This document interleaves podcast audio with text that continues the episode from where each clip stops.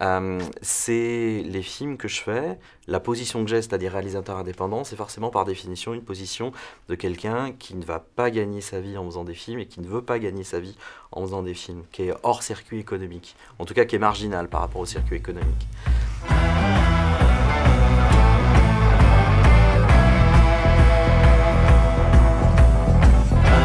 Oui, j'ai fait une formation, j'ai fait un BTS audiovisuel option montage il y a voilà, il y a, 16-17 ans, donc ça remonte quand même un petit peu. Euh, donc j'ai toujours voulu réaliser, j'ai toujours voulu être réalisateur. En fait, j'ai commencé ma, des courts-métrages quand j'avais 7-8 ans dans le jardin de mes parents. Donc euh, voilà, ça c'est ma grande carrière de réalisateur a commencé ici.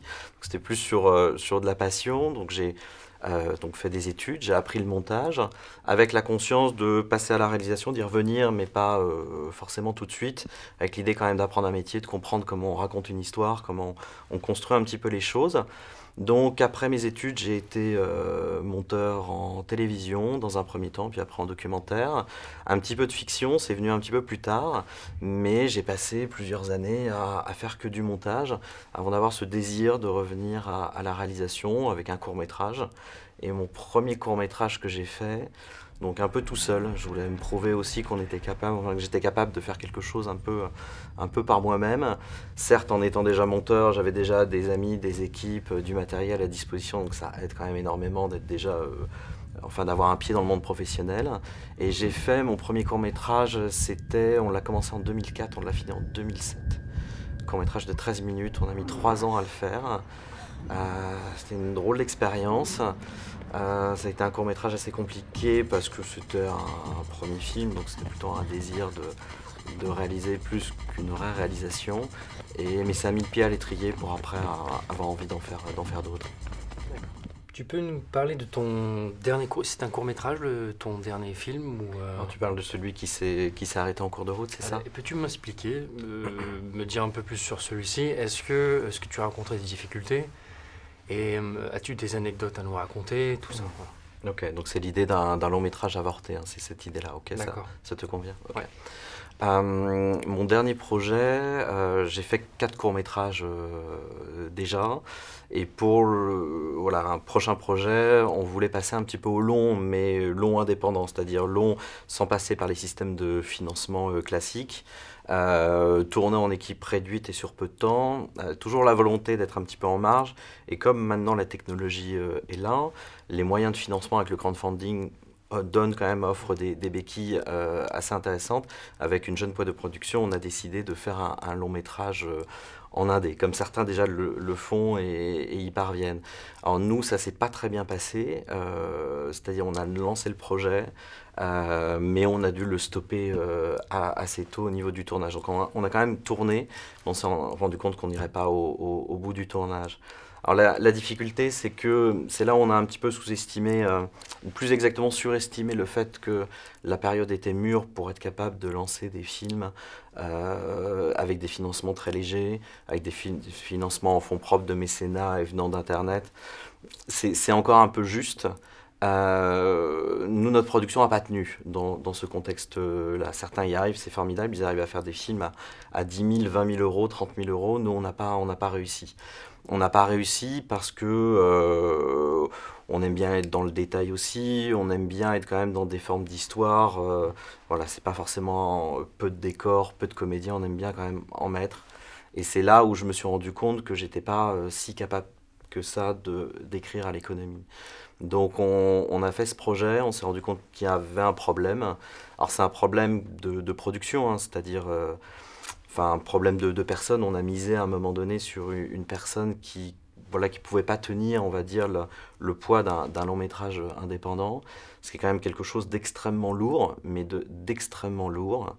Et, euh, et, ça, nous, on n'a pas été capable de le détecter, de détecter bien les problèmes avant. Pourquoi? Parce qu'on était tellement impliqué dans le, travail, on avait tellement mille choses à faire, euh, on était obligé de travailler aussi à côté, parce que forcément on, travaille, moi j'enseigne en, école de cinéma.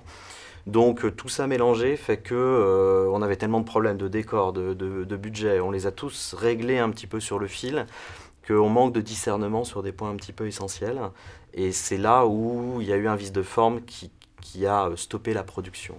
Donc ça, c'est ce dernier projet. Donc c'est la première fois que que je me lance dans un projet de réalisation qui ne marche pas. Donc c'est quelque chose de très très très difficile à vivre, de très humiliant à vivre, euh, de très honteux à vivre pour toute une équipe qui suit quand même bénévolement et qui se donne énormément de mal. Donc c'est ça, mais je pense que bon, voilà, ça fait partie aussi de la vie, euh, de se rendre compte que les choses euh, ont des difficultés, enfin on apprend en permanence. Et donc ce projet-là, en fait, on, on le retravaille, hein, c'est-à-dire on ne l'a pas abandonné, parce qu'on a quand même de la matière, et puis de la matière qui est, vachement bien. Donc euh, on le retravaille dans l'idée d'en faire un moyen métrage, c'est-à-dire on, réécrit autour, on agglomère, on retourne. Et donc c'est quelque chose qui va, qui exister à un moment donné, avec un chemin de traverse un, peu compliqué, mais, euh, ce ne sera pas un long métrage. On n'est pas prêt à repartir dans un long métrage comme ça, euh, parce que c'est vraiment un coup à se mais, mais bien, c'est dangereux en fait. Il faut y aller dans de bonnes conditions. Alors, bonnes conditions. Bonnes conditions, ça ne veut pas dire euh, beaucoup de budget, euh, mais ça veut dire un temps de travail suffisant, ça veut dire une maîtrise un petit peu sur les événements. Si on y va un petit peu comme ça, euh, moi, la métaphore, enfin, cette expérience-là, ça m'a fait penser à, à prendre l'autoroute en voiture, mais genre à 200 km/h en disant, de toute façon, ça va passer sans ceinture de sécurité, en pariant sur le fait qu'on n'aurait pas de problème. quand on a un problème, même minime, il y a tout qui explose en vol. Donc ça, c'est, ça peut pas arriver deux fois. Euh, une fois déjà, c'est, pas évident. Deux, fois non. Donc pourquoi pas à un moment donné euh, repasser sur des formats comme ça plus complexes, on va dire avec plus de longueur. Mais la manière dont on envisage la production, elle n'est pas du tout charpentée pour des projets euh, aussi longs, tournés en, une fois sur 20 jours de tournage. C'est quand même extrêmement lourd. pour une équipe avec quand même pas mal de décors et de comédiens, c'est juste que structurellement c'est trop léger, quoi. c'est trop fragile pour soutenir des projets comme ça. Euh, par rapport euh, à, cette, à, ce projet-là, euh, l'histoire, donc c'est toi qui l'as écrite ou qu'est-ce qui t'a inspiré? Et bien sûr, est-ce que, donc tu m'as parlé de, cette charge qui est lourde pour ce mmh. boulot-là, mmh. il y a une, prépa, une préparation qui a duré longtemps en fait ou pas? Alors moi j'écris mes projets. Donc j'aime bien les écritures un petit peu, un petit peu particulières. Donc c'est aussi pour ça que mes films rentrent pas dans des carcans de financement un peu classiques. Et comme je viens du montage et que je monte aussi mes films, j'écris un petit peu en fonction. Donc euh, j'aime bien les univers un petit peu déstructurés, les, les flashbacks, bon, des choses un, un, petit peu comme ça. Donc, euh, donc j'écris euh, tous mes films jusqu'à présent. Pourquoi pas collaborer avec quelqu'un à un moment donné? J'ai essayé un moment, c'est un peu compliqué d'entrer dans ma tête, voilà, surtout que j'ai des thématiques qui, voilà, qui peuvent être un peu, qui sont personnelles, qui peuvent être un petit peu étranges aussi.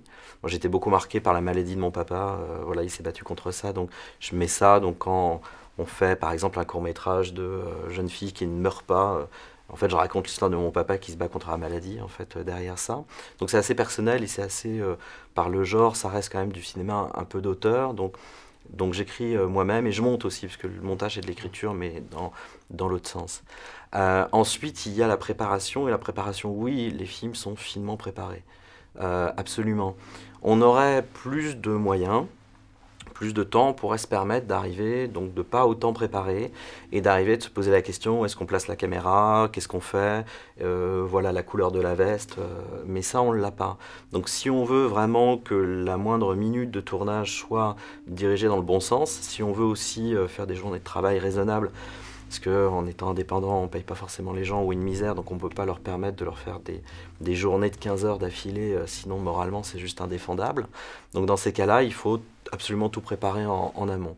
Tout répéter avec les comédiens, euh, voir faire je ne sais combien de sessions de prépa.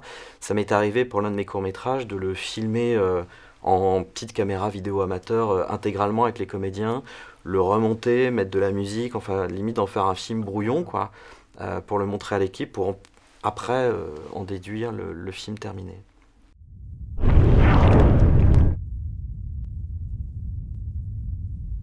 Par rapport, euh, par rapport aux quatre courts-métrages que tu as réalisés, est-ce que tu as des anecdotes euh, à me raconter?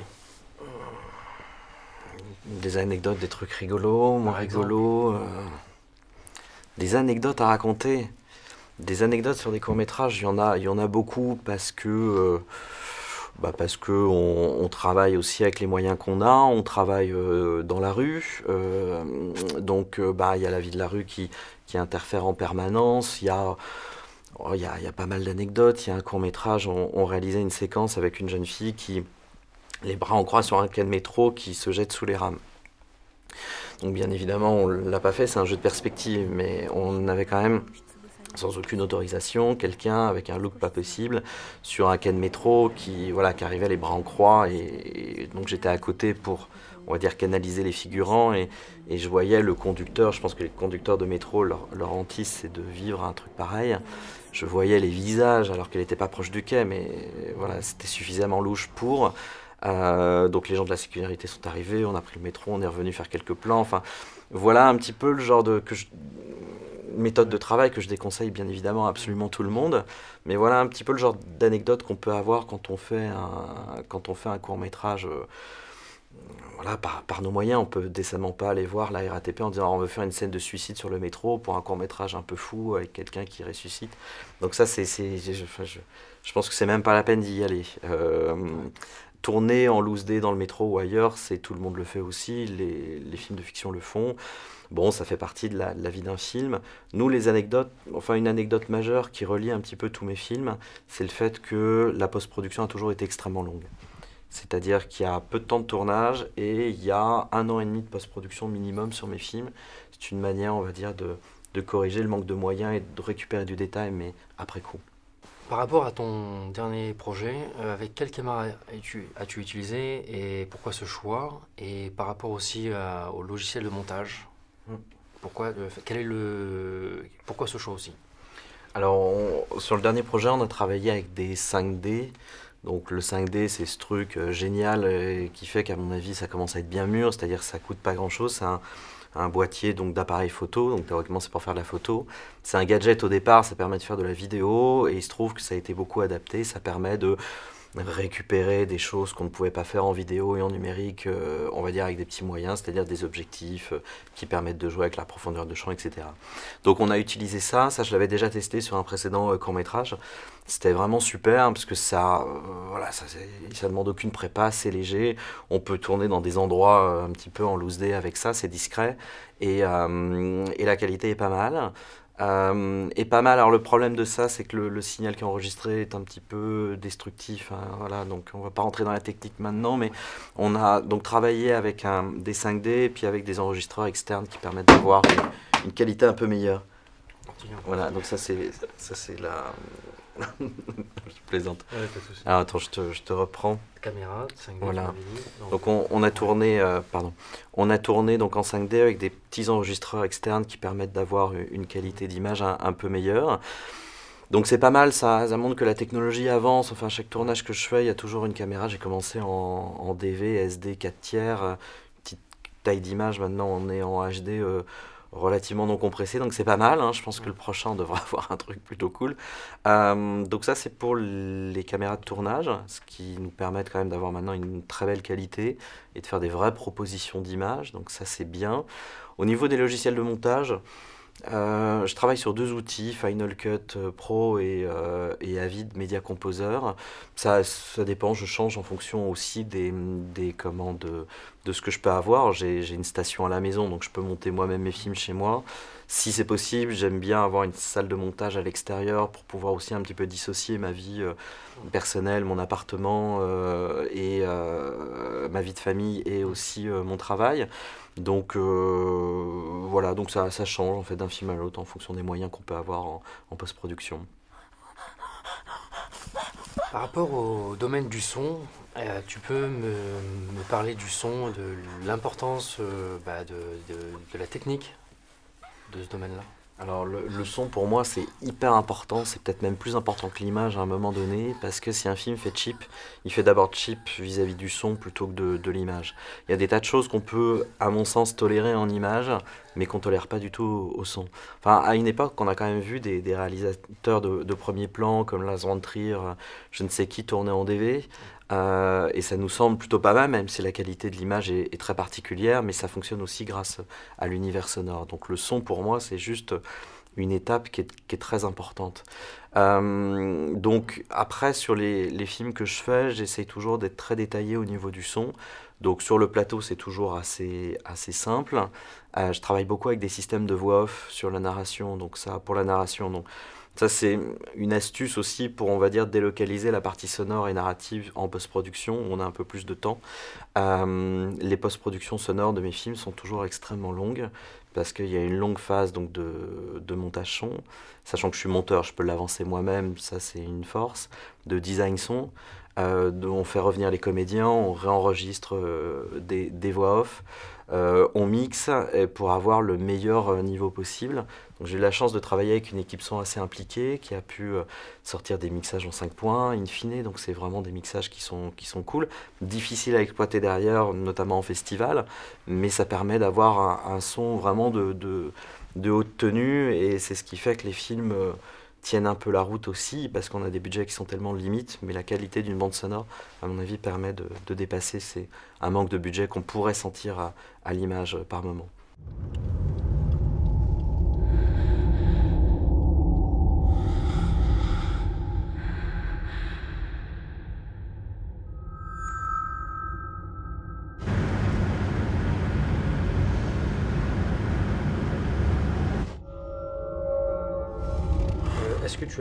Part, euh, tu m'avais dit tout à l'heure que tu as toujours voulu faire ce métier depuis tout petit et que tu mm. es prêt petit à petit, euh, tu t'es lancé, voilà.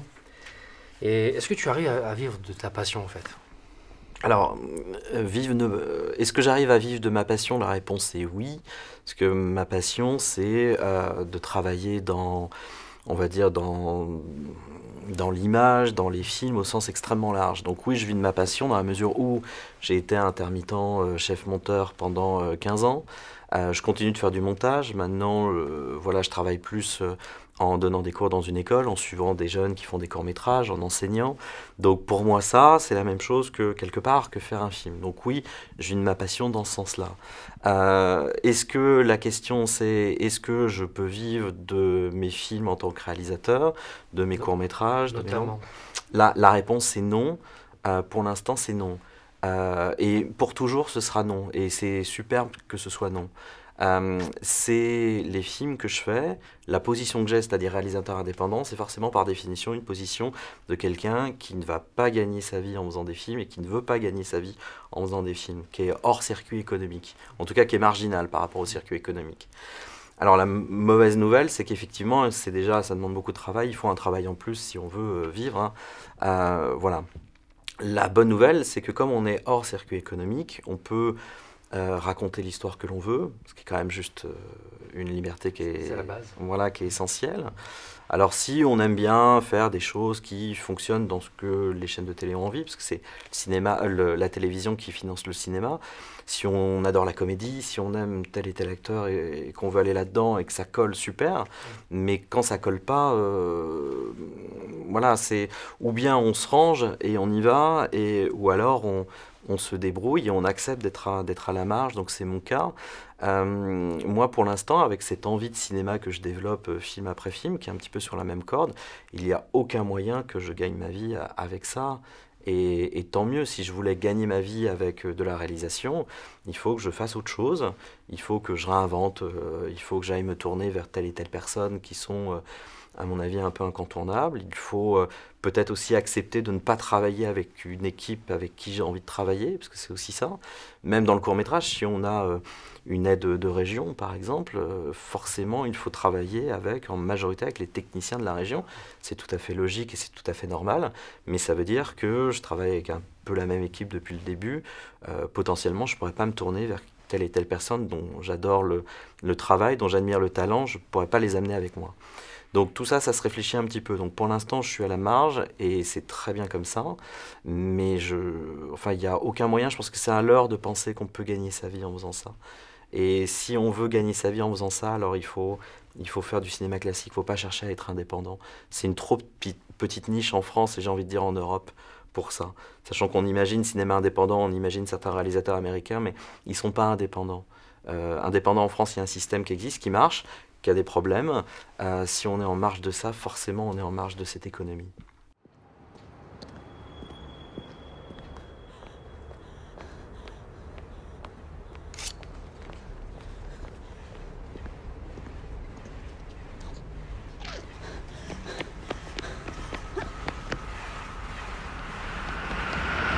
Dis-moi, que penses-tu des plateformes de financement comme euh, Ulule ou KissKissBankBank qui permettent de financer un film? Sur Internet alors le, crowdfunding, c'est quelque chose qui est pas tout à fait nouveau, mais quand même qui se développe euh, pas mal. Bah, c'est que du plus, quoi. C'est vraiment très bien parce que avant ça n'existait pas, maintenant ça existe. Donc ça veut dire que potentiellement on peut avoir un petit peu, un petit peu de sous euh, supplémentaires pour filer un coup de pouce. Comme ça, des gens qui font des films pour l'amour de l'art et on peut euh, les soutenir. Donc forcément c'est quelque chose de neuf, forcément c'est quelque chose de, de formidable. Après, il faut, euh, il faut pas non plus euh, fantasmer le crowdfunding. C'est-à-dire, moi, je crois pas encore. Ce qu'on a pu voir, mais de manière totalement marginale et de manière totalement disproportionnée, euh, genre la série sur Laura Mars aux États-Unis qui est financée à hauteur de 6 millions de dollars, mm, donc un long métrage qui était refusé par Hollywood. Il a été financé parce que une série était déjà là, parce que déjà il y avait quelque chose. Véronica Mars. Véronica Mars, pardon, pas Laura Mars, c'est un film. Voilà, c'est un film avec Faye Dunaway, si j'ai pas de bêtises, mais c'est plus vintage. Il a été financé l'année dernière et mm. du coup il va sortir cette année euh, dans des salles américaines et, ici en France ça va sortir je crois en VOD directement. C'est ça. Voilà. C'est ça. Donc, euh, mais ça, ça peut pas exister euh, en France. Il y a, je sais plus quel acteur de série un peu connu qui a voulu faire financer son film. Il a demandé 2 millions de dollars en crowdfunding. Il l'a eu en 48 heures au, euh, c'est euh, Zach Braff, euh, celui de Garden State. C'est ça. Donc ça, ça n'arrivera jamais en France. Mm. donc il faut pas fantasmer ça parce que j'imagine mal, je ne sais pas quel acteur, Kev Adams, demander 2 millions d'euros sur Ulule et le jour où il le fait, ça va choquer tout le monde. donc le crowdfunding, c'est pas ça. On a eu ce phénomène noob qui est arrivé, qui a été assez disproportionné. Mm. Je pense que c'est voilà, il y a eu un effet de mode. Enfin, c'est tombé sur eux. Je pense pas que ce soit euh, une. Enfin, c'est peut-être pas facile pour eux. Du coup, c'était une une web série euh, avec ce cachet amateur, mais amateur dans le sens où ça parle aux gens. Maintenant, qu'est-ce qu'ils vont faire de, de tout cet argent-là? C'est, à mon avis, c'est un poids aussi pour eux. Donc, moi, j'ai essayé le crowdfunding juste une fois, donc sur ce projet euh, avorté. On a réussi à lever quand même pas mal de sous, donc ça, c'était vraiment, vraiment la bonne surprise. Après, c'est compliqué, euh, c'est compliqué à gérer parce que c'est énormément d'énergie, il faut, c'est énormément de com. Sur un projet qui effectivement a eu des problèmes, donc nous on est revenu vers tout le monde, on a voulu rembourser absolument toutes les personnes qui nous avaient euh, donné de l'argent, alors concrètement on pouvait en faire absolument ce qu'on voulait. Donc il y a aussi le fait de travailler, on va dire, son image numérique, travailler un petit peu son film, ses intentions. Donc ça, ça se fait pas euh, comme ça. Je pense que le crowdfunding, ça reste de toute manière c'est bienvenu, hein, mais un complément de budget. Mais ça ne peut pas se substituer au budget. Donc ça ne solutionne pas l'idée de, à un moment donné, de se dire ça va financer le cinéma indépendant. Euh, peut-être un jour, mais les gens n'ont pas encore cette culture-là. Hein. Euh, la culture, donc déjà d'aider, euh, de participer à des financements sur Internet, mais aussi ils n'ont tout simplement pas la culture aussi du cinéma indépendant. C'est-à-dire qui va en termes de grand public sur des chaînes internet, sur des réseaux ou même sur des festivals juste pour consommer du, cinéma indépendant, sachant qu'il y a euh, tel et tel film euh, en salle. Avec la technologie d'aujourd'hui, beaucoup se lancent à faire un film, que ce soit une web série ou un court métrage. Et qu'est-ce que tu penses de, de Est-ce que tu penses que c'est positif ou négatif? Ça, ça peut être que positif à partir du moment où des gens ont envie de faire quelque chose et qu'ils le font, et qu'ils le font avec leur cœur, et qu'ils le présentent après à d'autres personnes. Euh, ce qui pourrait être négatif, c'est que des gens euh, fassent des films ou des web-séries euh, parce qu'ils aiment les web-séries ou les films, mais pas se mettre en position de créateur, réalisateur, scénariste, acteur. C'est-à-dire qu'on soit dans une espèce de de, on va dire, de contre-culture, donc d'indépendance, mais d'une indépendance qui ait envie de mimer, on va dire, quelque chose qui soit, qui existe déjà, et, mais sans, sans rien proposer. Ça, je pense que la difficulté, elle, est là.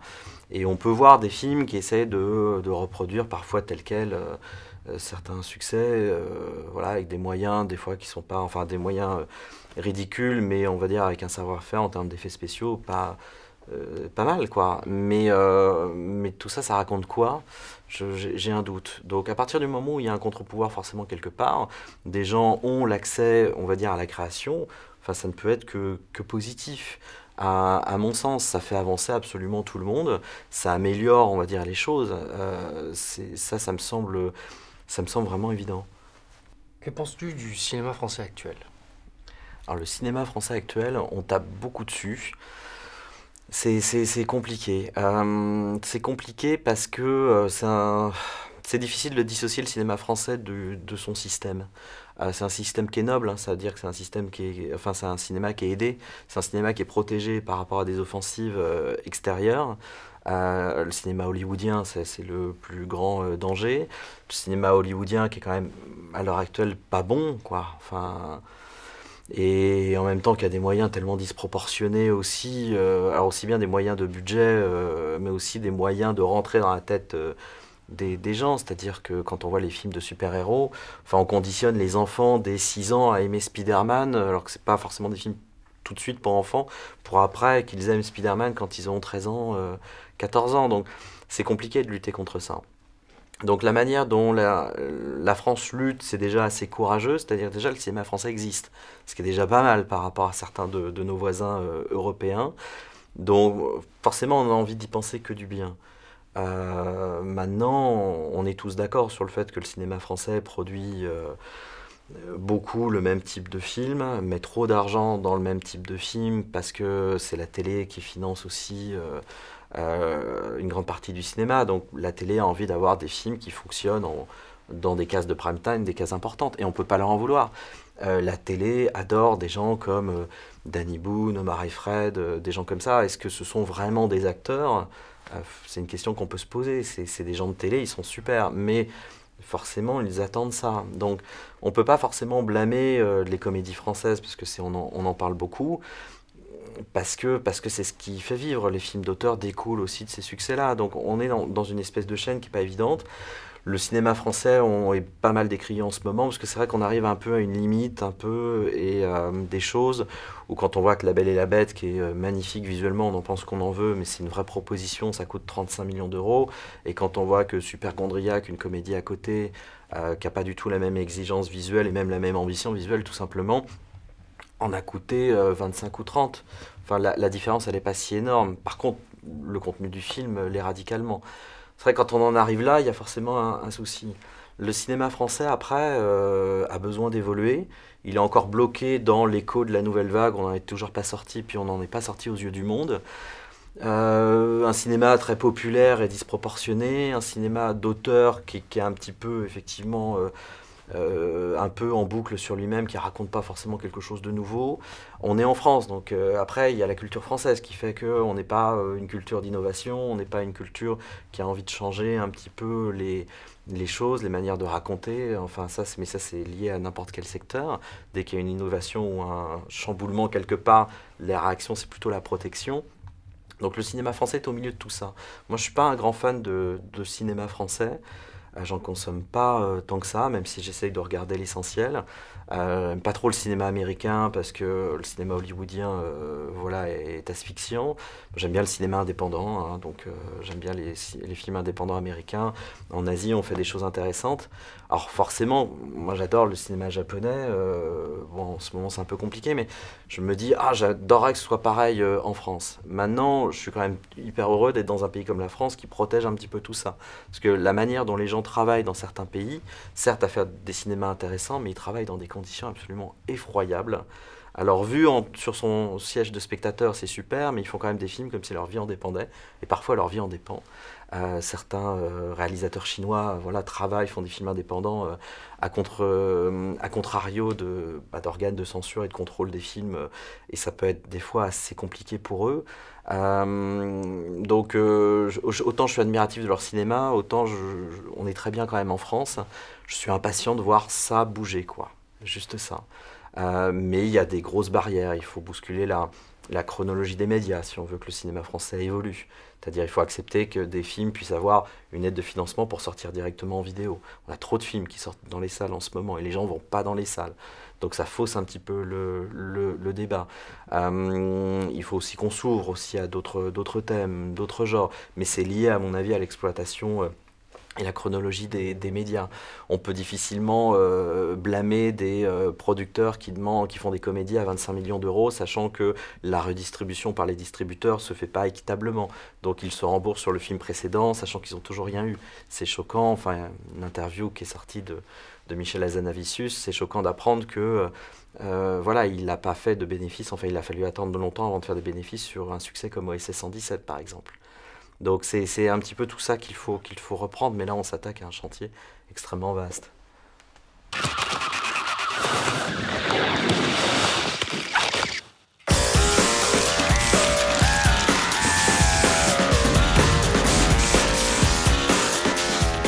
Avec qui souhaiterais-tu travailler si tu en avais la possibilité? Oh. Avec qui j'aimerais travailler? Oui, réalisateur, actrice, acteur, technicien. Oh, il y en a tellement. Euh, il y a tellement de gens que j'admire. Alors après, il y a une différence entre travailler puis les admirer. Et, Parle-moi des deux. Après, les, les, les gens que, que j'admire, euh, j'aurais du mal à travailler avec eux parce qu'ils font un peu tout. C'est les gens qui font un peu leurs films, euh, qui sont un petit peu à tous les postes, quoi. c'est-à-dire des gens qui écrivent, qui réalisent, qui sont parfois chez FOB, qui font le montage, mm. la musique, je ne sais quoi. Il y a un réalisateur aux États-Unis qui s'appelle Shane Carruth, euh, qui a fait un film qui s'appelle Upstream Color, enfin, qui, est, juste génial. Mais lui, il a tout fait, quoi. Et en plus, il est distributeur de son film. Bon, là, je pense que c'est quelqu'un qui a un problème, qui, qui veut vraiment être dans le, dans le contrôle. Moi, j'adore des gens comme euh, un japonais qui s'appelle Shinya Tsukamoto. Moi, c'est mon réalisateur préféré. S'il m'appelait pour travailler sur, un, sur le montage d'un de ses films, alors là, j'y vais, quoi. Euh, gratos pendant six mois, dormir sous un pot au Japon, euh, j'y vais. Ce problème, c'est que, un, ça n'arrivera jamais. deux, ça n'arrivera encore moins jamais, dans la mesure où ce sont des gens qui contrôlent, on va dire, l'intégralité de leur film aussi, qui, qui mettent leurs graines un petit peu à, tous les stades. Et ce sont les gens que j'aime. Donc forcément, c'est un petit peu compliqué. Il n'y a pas de personnes vraiment phares avec qui j'aimerais travailler. Moi, j'ai vraiment envie de rencontrer des gens passionnés qui, qui, sont prêts vraiment à donner aussi. Parce qu'on est dans le don quand on fait des, des films aussi à petit budget et, et d'améliorer un peu les choses juste pour le plaisir de faire un film et de le montrer à des gens. Euh, les gens qui ont cette vision saine des choses, c'est déjà le genre de personnes que, que j'essaye de, de, rencontrer un peu au quotidien pour, pour collaborer. Alors, quels sont tes souhaits en tant que réalisateur sur le court, moyen et long terme? Alors, euh, mon souhait en tant que réalisateur, il est simple. Euh, quel que soit le terme, court ou long, c'est de pouvoir continuer à faire un film à un moment donné. Juste ça. à un moment, j'ai voulu faire un long, passer en force. ça a été une expérience difficile. Donc j'ai pris conscience que réaliser c'est déjà un cadeau, c'est déjà quelque chose de formidable. Donc si je peux juste continuer à faire des films, euh, voilà, c'est la seule chose que je souhaite. Du court métrage, pas de problème. Du long, du n'importe quoi, euh, n'importe quoi qui soit, qui vienne du cœur, euh, qui soit fait vraiment dans la minutie, dans dans l'envie vraiment de, construire ce qu'on a envie de, de, dire et de faire, dans le respect des autres parce que c'est important, et de le projeter à aux gens. Alors, ces, ces personnes, ces spectateurs, ils sont 10, ils sont 100, ils sont 100 000, ils sont 1 million, peu importe. À partir du moment où on fait ce travail-là de conception, de construction, euh, de diffusion, quel que soit le format, quel que soit le support, quelle que soit la technique, ça, je pense que ça n'a rien à voir. Voilà, c'est juste ça que je cherche à, à faire, juste pouvoir continuer à exprimer, juste ça.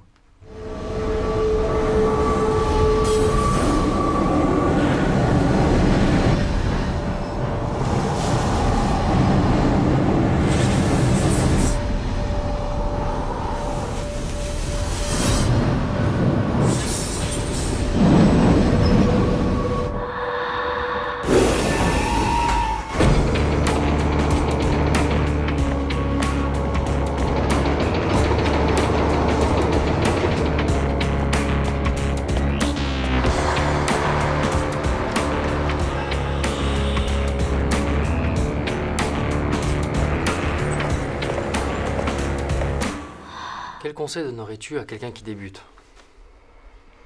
euh, Le conseil à, donner, enfin si je peux me permettre, à quelqu'un qui débute, c'est juste de faire les choses avec le cœur. C'est-à-dire de ne pas se focaliser sur euh, un budget, pas se focaliser sur une idée dont on n'a pas les moyens, de pas se focaliser sur le fait de reproduire euh, quelque chose qu'on aime, parce que ça c'est... Mon premier court métrage c'était ça, hein. moi-même j'ai fait l'erreur de, voilà, de, reproduire des choses que j'aimais, mais ça c'est une, une erreur. Le conseil c'est vraiment, mais peu importe, c'est-à-dire euh, de pas forcément attendre euh, quelque chose. Personne va venir nous tendre la main, euh, nous proposer des choses, enfin ça se fait pas comme ça à mon sens. Donc il faut juste prendre ce qu'on a sous la main, donc des talents, des gens, aller à la rencontre aussi de collaborateurs, ça c'est important, pas négliger ce, ce, cette étape-là Et peu importe la technique, c'est-à-dire juste de prendre et de, et de faire, et de faire vraiment euh, ce, qu'on a là, quoi. Et euh, c'est ça le plus important. Euh, on voit des films mais qui peuvent être bouleversants avec un téléphone portable, par exemple. On peut voir des idées qui nous remuent avec juste une économie de moyens euh, incroyable. Et à côté de ça, on voit par exemple Hollywood qui dépense 200, 300 millions de dollars pour des films qu'on oublie euh, dans la seconde. Donc je pense que c'est pas euh, facteur d'argent tout ça. je pense qu'il faut juste y aller quoi. Mais après le conseil, en tout cas, ce qu'il faut dire aussi aux, personnes qui veulent se lancer là-dedans, c'est que c'est une mise à nu aussi. Cette mise à nu, il faut l'assumer. C'est-à-dire réaliser, c'est aussi à un moment donné tout lâcher, sous à poil, devant d'abord une équipe, puis après euh, dans un film, puis après d'afficher ça et de le présenter avec un micro euh, après quoi. Et ça c'est pas pas évident. Euh, donc il faut être prêt à ça, il faut se préparer à ça. J'ai eu du mal à vivre ça sur un premier film. J'ai fait toutes les erreurs, les choses, même le présenter la première fois, je me suis un peu débiné, c'était un enfer. Mais et puis après c'est quelque chose qui arrive, c'est quelque chose qu'on doit assumer aussi. Donc la réalisation c'est pas c'est pas avoir une casquette, faire des grands gestes, euh, être assis sur une chaise. C'est au contraire, c'est un don de soi un petit peu et c'est porter quelque chose, une équipe porter une histoire jusqu'à un écran. Alors, pour conclure, quel est le film que tu as particulièrement aimé ces derniers temps? Ces derniers temps euh, Ces derniers temps. Euh, un, film qui soit accessible ou un truc ça peut être un peu... De tout. un ou deux films euh, alors ces derniers temps, moi il y a un film qui m'a euh, qui m'a beaucoup marqué, que j'ai beaucoup aimé, un film japonais qui s'appelle Milo Crozet, qui est à mon avis très difficile à trouver. Je l'ai vu dans un festival en Inde où je présentais l'un de mes cours et donc euh, ce film arrive, un long métrage, et c'est un film qui est c'est une histoire d'amour sur je ne sais combien d'époques, à l'époque des samouraïs, enfin c'est drôle dans le monde contemporain, enfin un truc incroyable. Et je vois ça et je me dis, mais c'est pas possible, quoi. Les, les, mecs au Japon sont assez barrés pour faire des films aussi à la fois pointus, euh, drôles, euh, fous et avec un fond pas possible. Et donc il y a ce, le réalisateur qui, qui, était là, qui répondait aux questions, et euh, quelqu'un lève la main, ça, ça explosait, c'était un festival de films indépendants. Mais genre, mais comment vous faites? Enfin là au Japon, vous avez du bol d'être au Japon, quoi, pour trouver de l'argent comme ça. Et le ressenti au film est, est venu aussi de la réponse du réalisateur qui était très étonné qu'on lui dise qu'il avait beaucoup de moyens parce qu'il a mis 8 ans en fait pour euh, tourner son film. Donc c'est un artiste, il faisait des sculptures, des choses, des mini-séries animées et tout l'argent, le, moindre, le moindre yen, il le passait dans ce film-là pendant 8 ans. Il travaillait avec sa femme qui était directrice artistique. Donc euh, ça, ça m'a vraiment marqué parce que le film déjà est super et on sent que derrière c'est fait par quelqu'un mais qui qui est enfin, qui est prêt à se casser les reins pour que ce film existe. Donc ça, c'est vraiment un film qui m'a beaucoup, beaucoup marqué. J'ai du mal en ce moment, mais c'est peut-être parce que je vieillis aussi, j'ai du mal à aller au cinéma et à être bouleversé parce que euh, je trouve en ce moment que c'est pas très riche, quoi.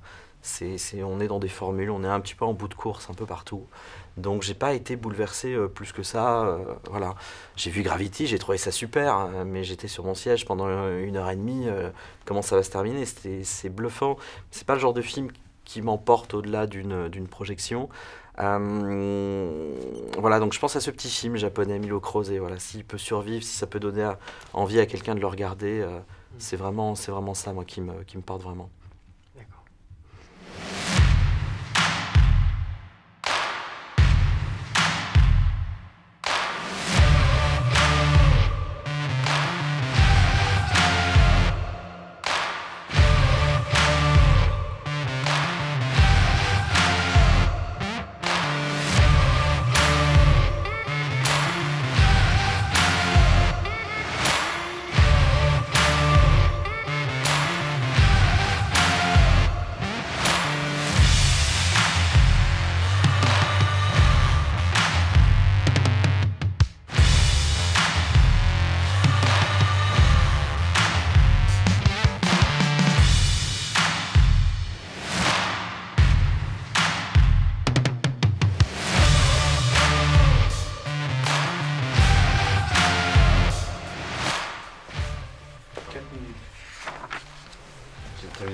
pendant 15 minutes, mais je dois vous saouler non, non, force. non, ah non Donc ça veut dire que j'ai parlé pendant encore plus longtemps.